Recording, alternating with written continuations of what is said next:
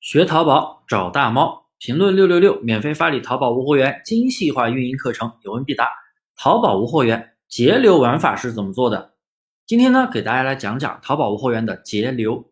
顾名思义，截取商家流量。很多人觉得价格比别人低就是节流了，并不全是。听完这节课，你就知道什么才是真正的节流。节流的渠道啊，包括图片、标题、价格。等信息，所以啊，并不是说你的标题跟别人一样，价格比他低，那才是节流，并不是这样。其实呢，淘宝无货源的全部玩法其实都属于节流。怎么说呢？即使你是铺货，你裂变，虽然说你是自己改了标题，你加价了，标题还裂变了，但是你这样的节流截取的是款式流量，因为你会去选品、选款。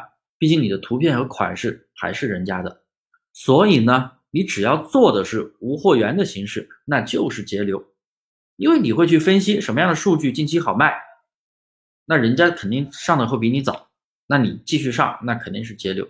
那么怎么样才可以把节流做到极致呢？到最后再变成自己的流量呢？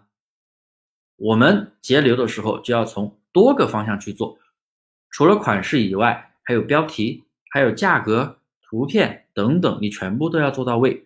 节流，节流。既然是截取别人的流量，那么你的采集参照店铺必须是有流量，你才能截到流量。